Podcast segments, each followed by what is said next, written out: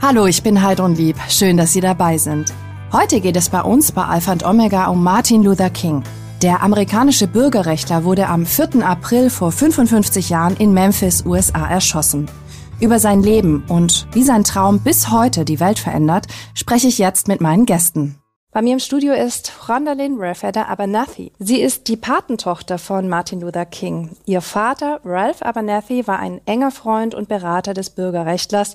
Die beiden Familien waren nicht nur politisch, sondern vor allem auch privat eng verbunden. Seit den 80er Jahren lebt die Sängerin in Baden-Württemberg.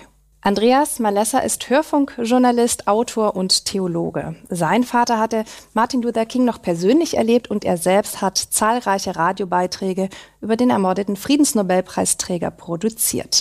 Außerdem hat er Texte eines Co-Musicals über Martin Luther King geschrieben. Herr Malessa, wenn wir an Martin Luther King denken, dann fällt vielen vermutlich die super bekannte Rede I have a dream ein. Ja. Sie haben sich als Journalist viele Jahre schon mit Martin Luther King mhm. beschäftigt. Was fällt Ihnen denn ein? Oh, so viel, dass die Sendung nicht reichen würde.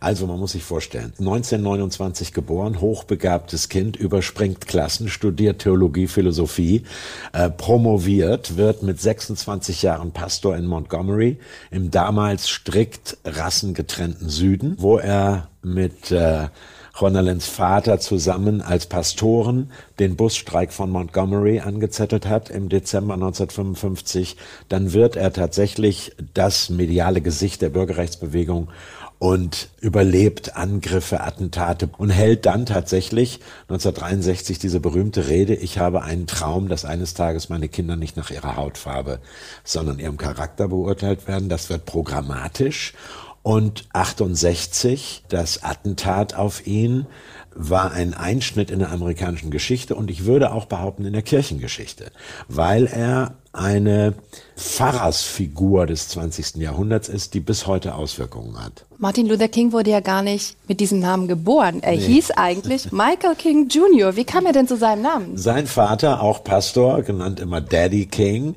war 1934 in Deutschland und in Wittenberg so vom Reformator Martin Luther beeindruckt und seiner Bibelübersetzung aus dem Jahre 1521, dass er nach USA heimgekehrt kurzerhand seinen fünfjährigen Martin Luther King äh, nannte.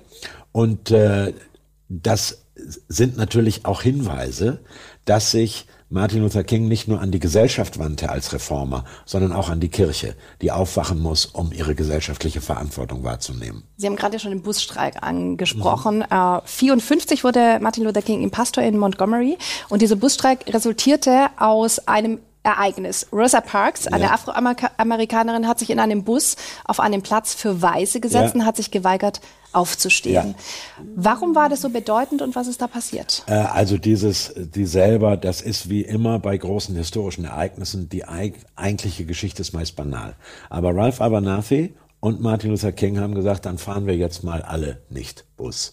Und wenn das 381 Tage lang alle Schwarzen einer Stadt tun und die äh, städtischen Busbetriebe sind fast privatwirtschaftlich organisiert, mhm. dann ist das ein Kundenboykott, worüber wir ja heute im 21. Jahrhundert immer noch nachdenken. Welche Firmen, welche Produkte sollten wir boykottieren, um mehr Gerechtigkeit zu schaffen?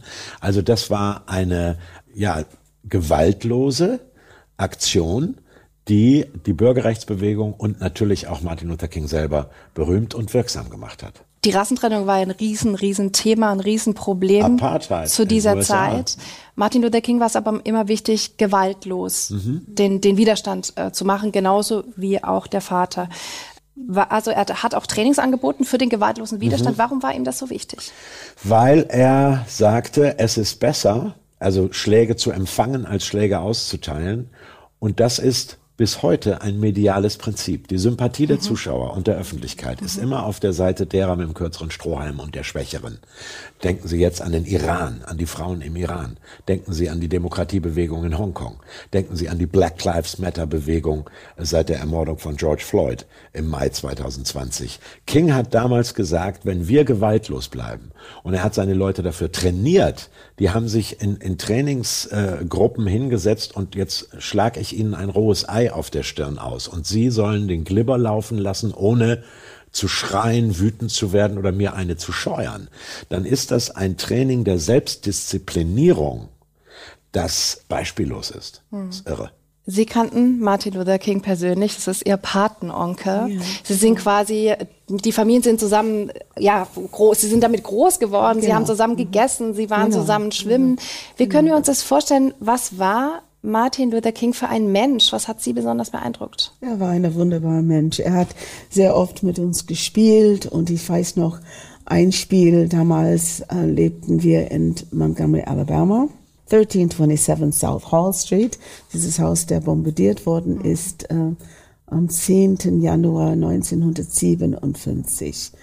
Marden hat manchmal, ähm, ähm, die haben dann getauscht, wer bringt wer nach Hause. Marden brachte mein Vater manchmal nach Hause und dann natürlich aß er bei uns.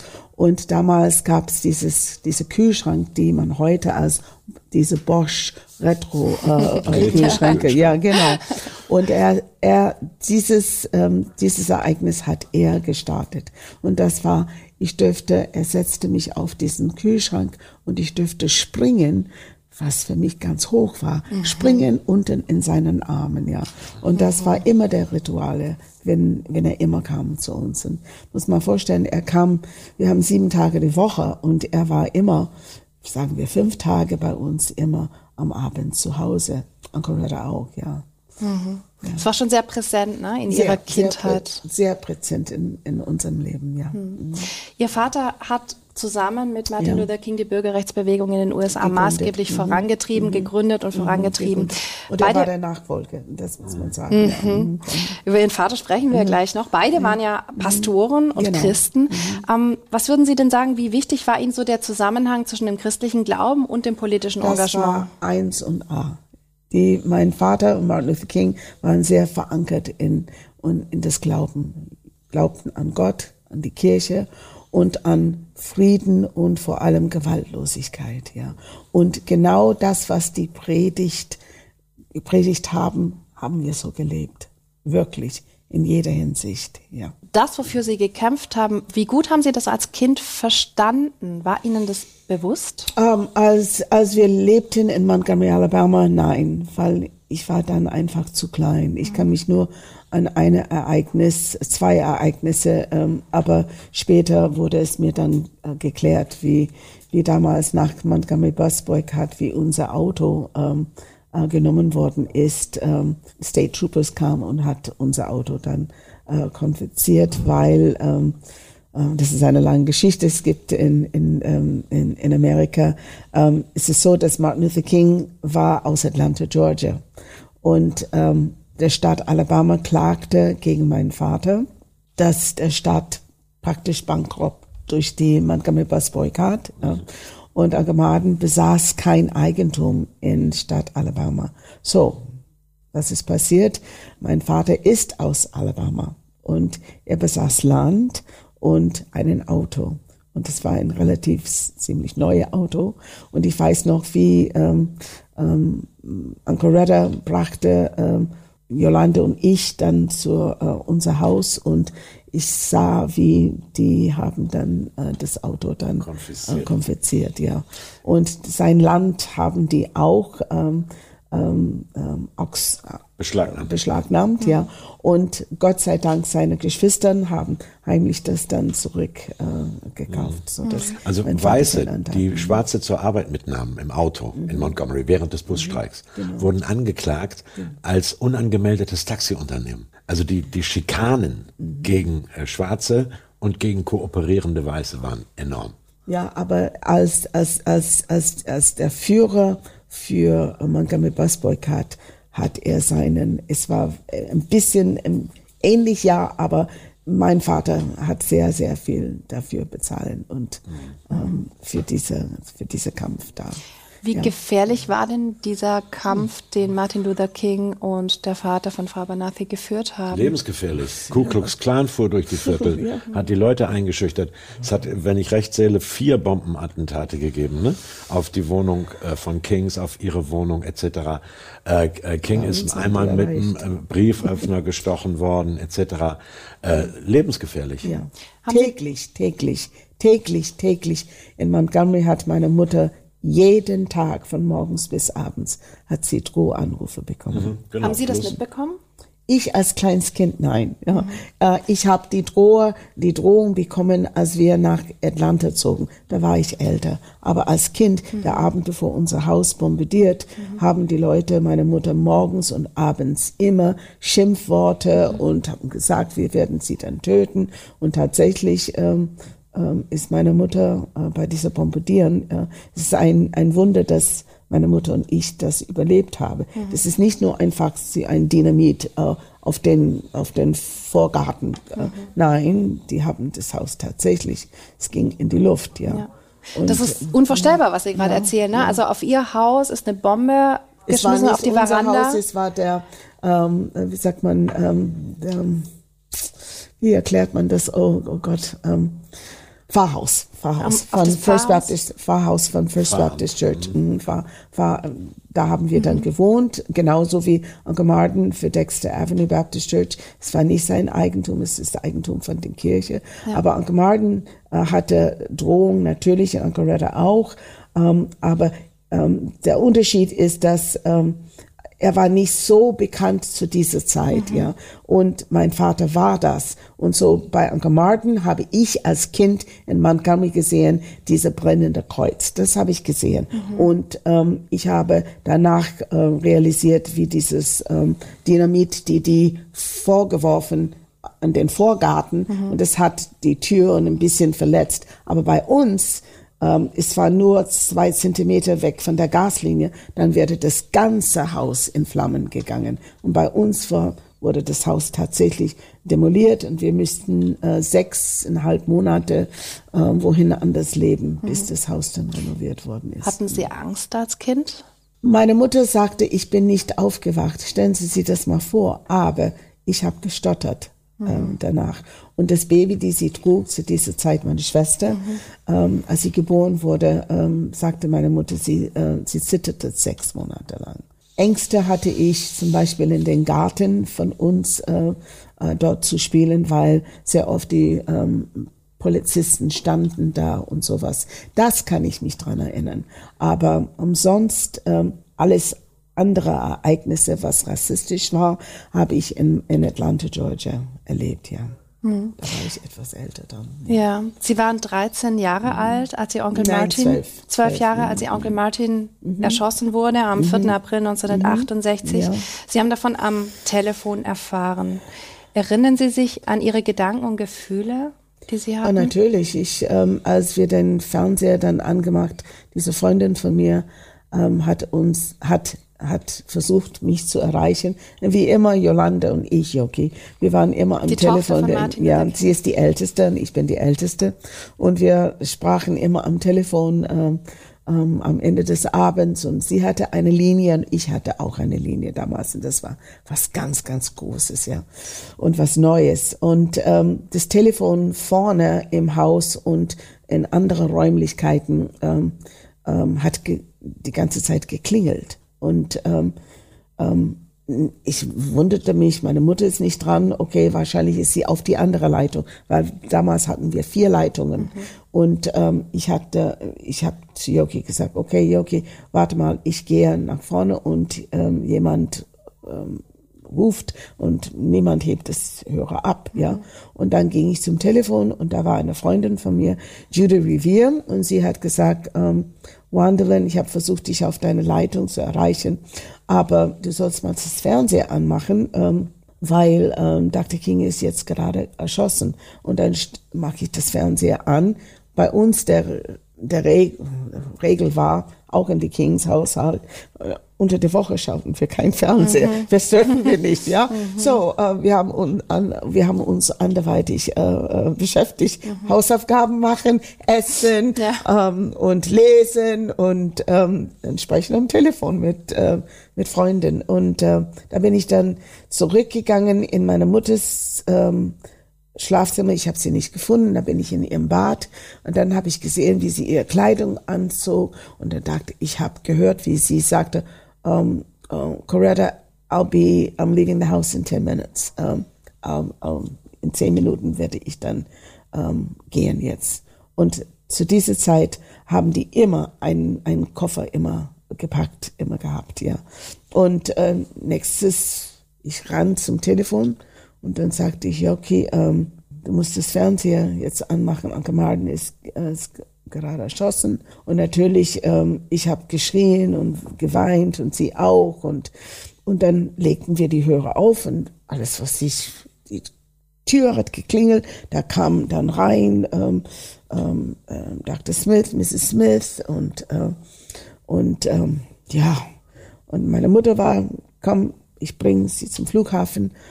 Ich möchte auch gehen, ich möchte auch gehen. Und dann, okay. Und dann stiegen wir ins Auto und ich weiß noch, Dr. Smith fuhr der lange Weg und ich verstehe das nicht, aber auf jeden Fall, ähm, dann gingen wir zum, ähm, wir waren am Flug, Flughafen und ähm, meine Mutter ist dann natürlich schon ähm, rausgesprungen und dann sie und Uncle Redder haben einander getroffen und äh, sie umarmt und die waren am Laufen. Ähm, damals ist es völlig was anderes. Man ähm, läuft äh, eine Distanz und dann geht man ähm, unten zum Flugplatz, ja. Mhm. Und dann habe ich gesehen, wie der Bürgermeister, damals hieß Ivan Allen, mhm. ist ähm, den entgegengekommen und mhm. die Nachrichten gegeben. Mhm. Ich stand nicht neben. Ähm, und dann natürlich haben wir dann geheult und geweint und und dann gingen da wir nach Hause. Ja. ja, ja. Meine ja. Mutter ging dann zu Ancoretta ja. und dann gingen wir nach Hause und Jolande und ich, und das muss ich wirklich sagen, äh, wir haben miteinander telefoniert und sie hat geweint, aber nicht, sie hat spezifisch gesagt, sie möchte stark sein. Mhm. Ähm, das wäre dann eine Wille von, von, von, von Anke Martin, dass sie sehr stark ist und äh, sie müsste dann die Beispiel für den anderen sein, ja. Die, dieses, diese Ermordung war ja ein prägendes Ereignis in dieser ganzen Bürgerrechtsbewegung. Was für eine Ausstrahlung hatte das posthum? Posthum? Ähm, zunächst mal ganz aktuell wurde es überschattet von der Ermordung von Robert Kennedy, mhm. kurz darauf. Das war zum aktuell politisch weltweit mhm. äh, äh, zunächst mal die Schlagzeile.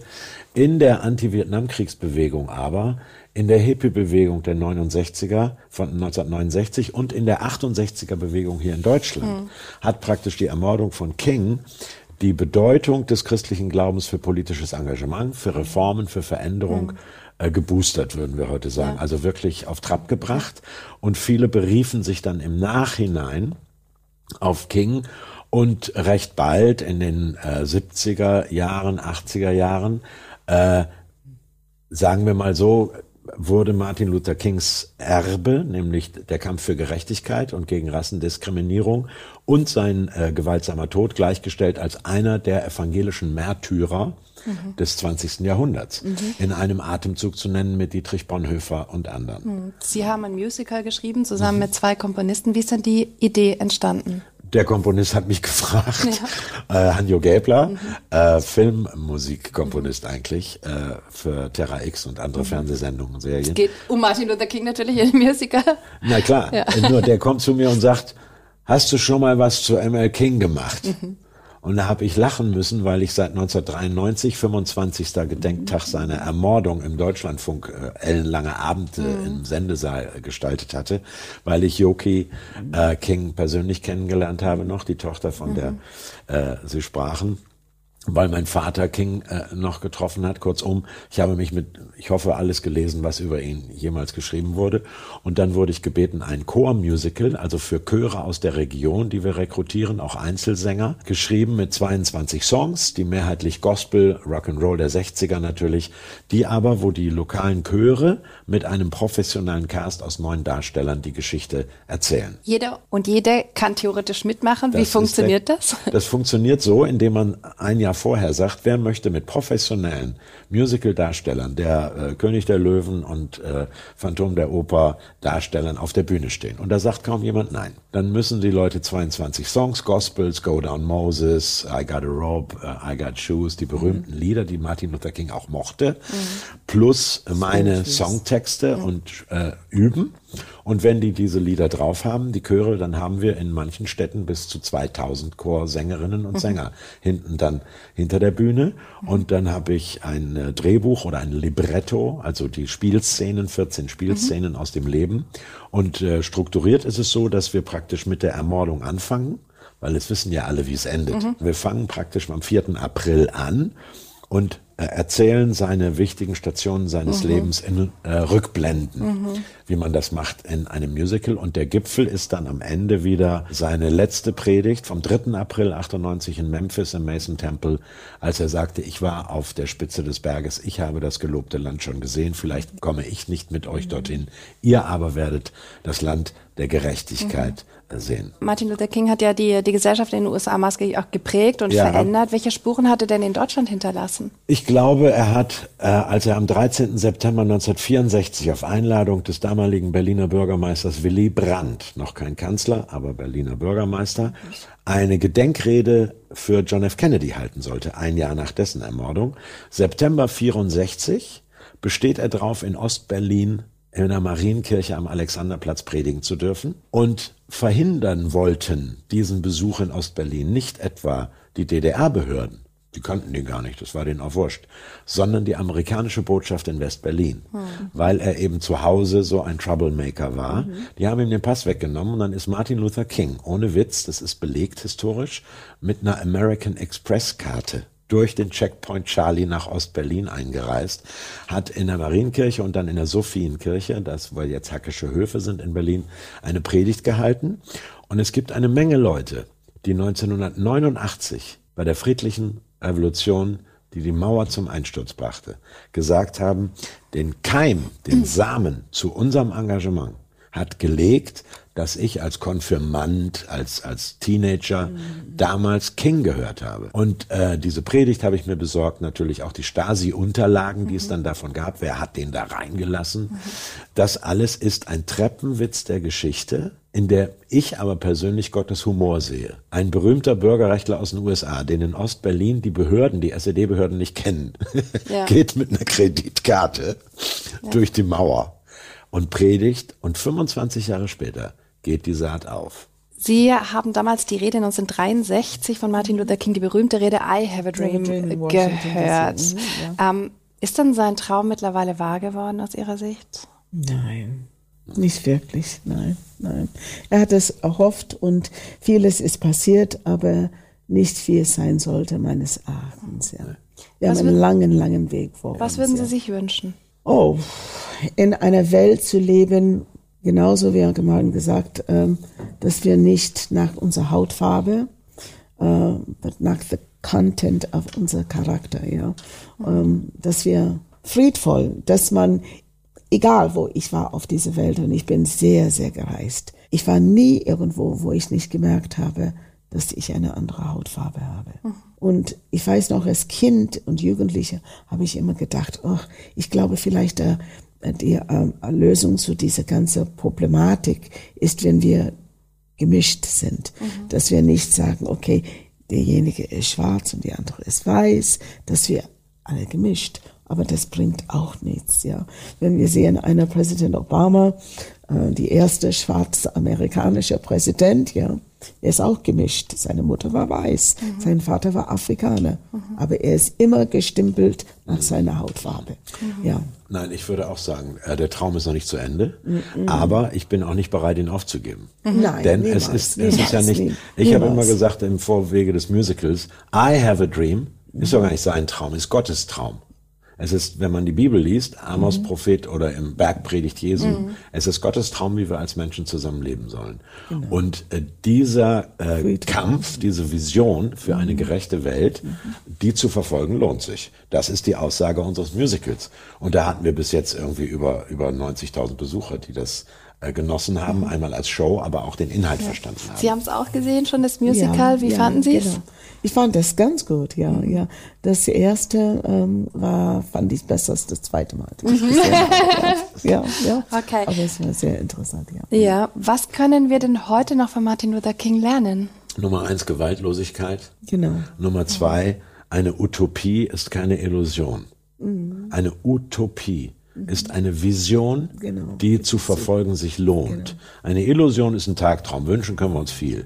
Aber wir sind doch, schauen Sie sich um auf der Welt, umgeben von Menschen, die für die Sache der Gerechtigkeit, der Gewaltlosigkeit, des Friedens etc. Äh, bis zum Einsatz ihres Lebens bereit sind zu kämpfen äh, die sich als Vorbilder, als Mutmacher zu nehmen und das nicht nur aus eigener Kraft, sondern weil man weiß, es ist exakt das, was wir als Christinnen und Christen äh, aus der Bibel entnehmen können. Das war ein wunderschönes Schlusswort. Ganz herzlichen Dank, dass Sie da waren. Die Sendezeit ist leider vorbei. Vielen lieben Dank. Visionär, Pastor, Bürgerrechtler zum 55. Todestag von Martin Luther King. Das war unser Thema bei Alpha und Omega. Übrigens, Alpha und Omega, der Podcast, ist ein gemeinsames Format der katholischen Bistümer Rottenburg, Stuttgart und Freiburg sowie des evangelischen Medienhauses Stuttgart. Zu sehen sind die Sendungen auf den privaten Fernsehsendern in Baden-Württemberg, auf Bibel TV und auf YouTube. Weitere Infos finden Sie unter kirchenfernsehen.de und kip-tv.de. Wenn Sie Fragen, Wünsche oder Feedback haben, schreiben Sie uns gerne an info@kirchenfernsehen.de.